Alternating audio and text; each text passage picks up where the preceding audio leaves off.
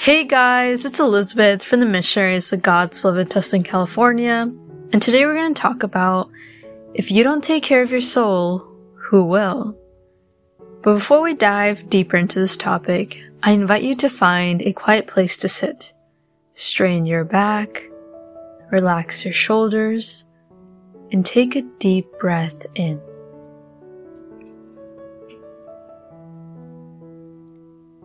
Invite the Holy Spirit to come to you. Holy Spirit, please come to me. Thank you, Lord, for hearing me and allowing me to be with you. Fill me with your Spirit, with your grace, and with your light. I remind you that the Missionaries of God's Love is a school for spiritual life so these daily teachings encourage us to pray and to spend time with God. But they are also mini classes about spirituality. We give Catholic and Christian formation. We highly emphasize following Christ and being a disciple of Christ. We want God to teach us how to be more obedient towards Jesus. So back to the topic. There was a story that went like this. A disciple arrived to his spiritual teacher's cabin. He entered the cabin, found his teacher was praying, sitting on a cushion. He told his teacher, Master, I am visiting you to take my daily class. Look, I have so much faith. I have grown so much in my faith that I didn't have to tie my donkey. I trust that God will take care of it. His master interrupted his prayer, looked at him angrily, and said, Go and tie your donkey, you idiot! Because you shouldn't bother God about things that He gave you capacity to do. You should tie your donkey and God shouldn't have to take care of it. The story reminds us of Thomas à Kempis. He once said that God won't do things that we can do. In other words, if God has given us the capacity to do something, then He won't do it for us.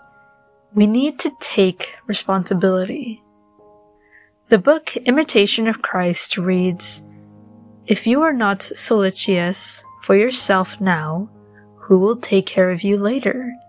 It will come when you want a day or an hour to make amends, and I don't know if it will be granted to you. Here, Kempis is telling us that we should not wait until our final days to ask for forgiveness and to start walking with God. Instead, he says, learn now to die to the world so that you may then begin to live with Christ. Learn now to despise everything so that you may then freely go to Christ.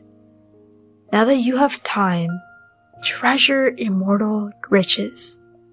Think nothing but your salvation and take care only of the things of God. It really is sad to see whenever people only give their leftovers to God they prioritize the world first, like pleasures, activities, or materialistic things, and they give their leftover time and money to God. Why do we do this? When God is the most important person and thing in this whole world. The Imitation of Christ continues to read, Win friends now by venerating the saints of God and imitating their works so that when you depart from this life, you will receive into eternal dwellings. We recommend that we should have friends at important places because you never know when you'll need them. And another piece of wisdom is that it is better to have friends than money. And this is true for the world, but also for the spiritual life. The book further reads, Keep your heart free and lift it up to God so that you have no permanent home here. Chapter 25 is then about of the fervent amendment of our whole life.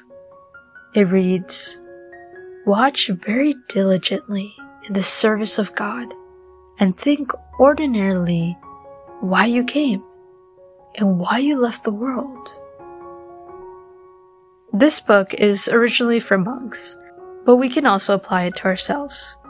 So here we're invited to meditate on that we have left the world. But we need to focus more on why we have left it. Is it not perhaps in order to live for God and to be a spiritual man? Run, therefore, with fervor to perfection. Now you will work a little, and then you will find great rest and even perpetual joy. If you remain faithful and zealous in your work, God will surely be faithful and rich in repaying. Have firm hope that you will gain victory, but it is not good to be sure, because you should not slacken or become proud. This is true. It does require some work and effort to follow God, but it does cost a lot more work when we don't follow Him. It is a lot harder to carry a black cross of the world compared to carrying the white cross, which is the cross of Christ. One way or another, we have to carry a cross in this world. But the question is, are you carrying a black cross that causes you to have anxiety, jealousy, anger, desperation, and bad things? Or are you going to carry the white cross that, yes, does cost a bit to carry, but it fills us with peace, serenity, and with God? This is what Jesus meant when he invited us to carry his cross because his cross is lighter.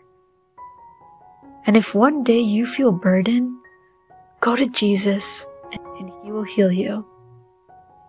He comes to us whenever we're struggling. So, a quick recap today we have spoken about if you don't take care of your soul, who will? And this is true because God has given us a responsibility to take care of our soul. God gives us salvation, but we need to be open to it willing to receive it. Because if we're not open to it, then we won't receive salvation. Because salvation isn't forcefully given to people. It is something we need to accept through our love and obedience towards God and when we give ourselves to God.